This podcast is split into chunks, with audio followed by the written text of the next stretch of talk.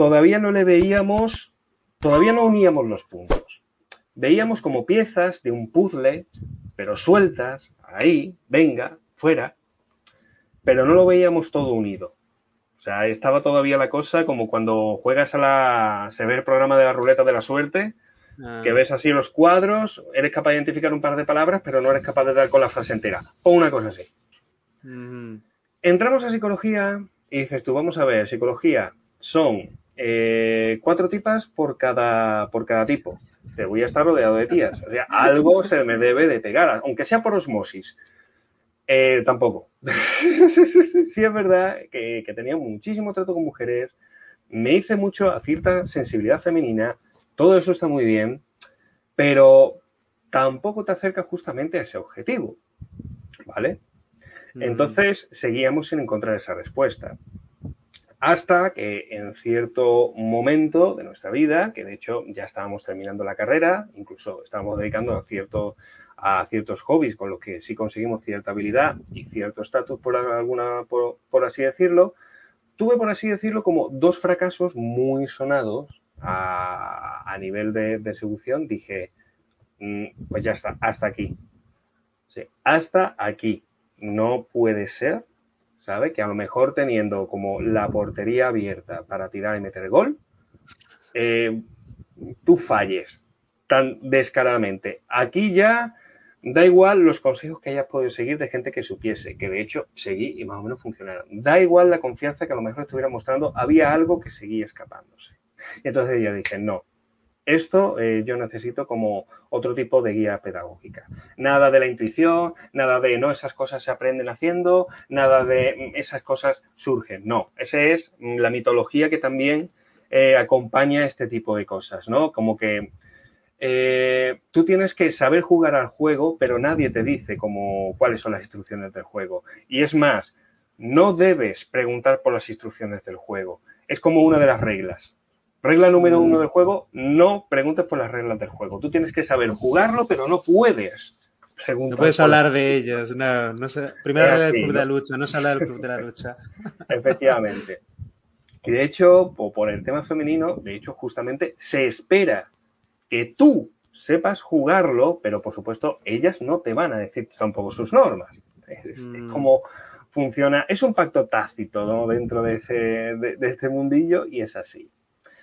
Y estando ya dentro de lo que es el mundo de Internet, pues ya era más fácil acceder a cierto tipo de información.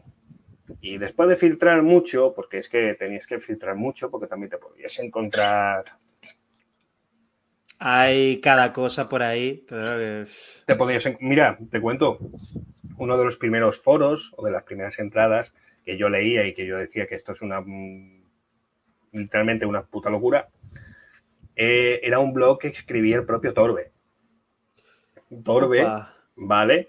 Justamente creador de la página putalocura.com, antes de que se convirtiera en lo que se ha convertido, ¿vale? Que era una página así como de variedades, muy parecida, por ejemplo, a rellano.com. Tenía Ah. un blog donde hablaba a lo mejor de experiencias de ligar y todo eso. Y yo leía y algunas cosas tenían sentido, pero otras cosas decía, esto es una fumada de, de este hombre muy grande. Muy grande y de hecho ya ibas viendo cómo se iba acercando más a ese mundo turbio al que después se dedicó. Bueno, turbio, vamos, estamos hablando básicamente de no por.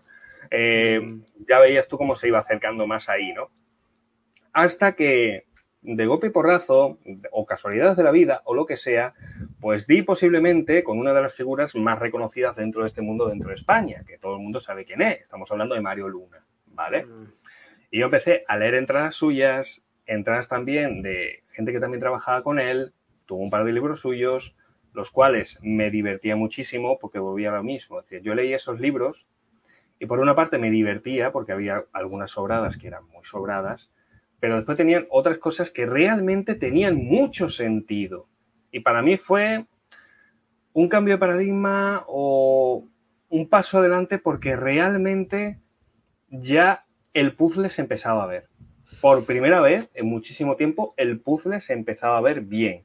Y alguien Tú buscabas un método, buscabas que alguien te explicase las instrucciones y te pusiste a leer el libro de Mario Luna y empezaste a ver cosas, vale, esto ya me satisface, esto tiene sentido, vale, esto ya lo empiezo a pillar, creo que lo empiezo a pillar. La, la interpretación que te daba Mario Luna pues sobre, sobre la, la seducción o el cómo ligar, etcétera, etcétera. Sí, verá, también es verdad que había muchas sobradas porque es que mm, volvemos a la historia, digamos, de, de cómo son las publicaciones de Mario Luna también tienen, tienen su origen.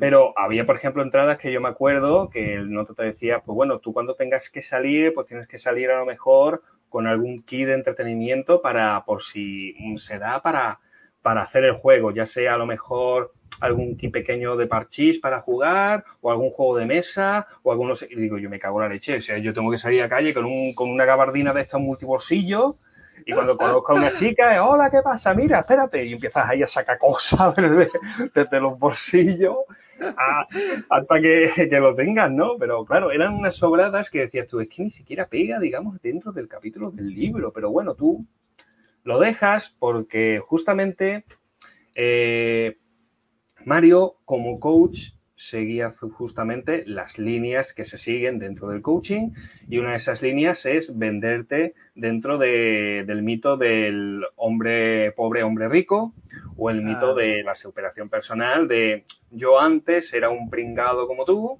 yo no me comía un corín hasta que, yo qué sé, decidí aprender y empecé a hablar con los maestros más grandes del mundo y me iba a las mejores fiestas para ligar y aprendía de mis errores y tal y cual y entonces describí los grandes secretos y escribí este libro para ti para que, para que ahora lo tengas.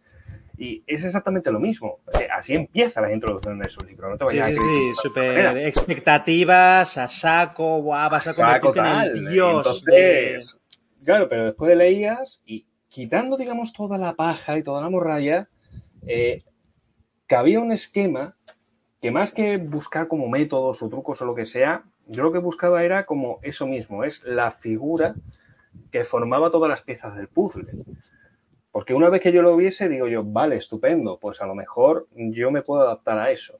Yo necesito ver el puzzle, no necesito, digamos, que tú me digas, pues primero tienes que hacer esto, después lo otro, después lo otro, después lo otro, que de hecho es lo que normalmente te sueles encontrar cuando vas buscando consejos de seducción. Por consejo de seducción te puedes venir uno de, eh, si quieres seducir a esa chica y que esa chica vaya detrás tuya, pues déjala. Ignórala. Eh, ignórala. Dice tú, claro, pero ignórala. Y ya verás tú cómo, cómo viene detrás tuya. Claro, ignórala, y, pero eso tiene también un procedimiento, vamos a ver. Para crear, digamos, esa dependencia o crear, digamos, ese efecto, esa persona ya debe de haberse fijado en ti. Ya debe de tener, digamos, una expectativa sobre ti. ¿Te está gustando este episodio? Hazte fan desde el botón Apoyar del podcast de Nivos. Elige tu aportación y podrás escuchar este y el resto de sus episodios extra. Además, ayudarás a su productor a seguir creando contenido con la misma pasión y dedicación.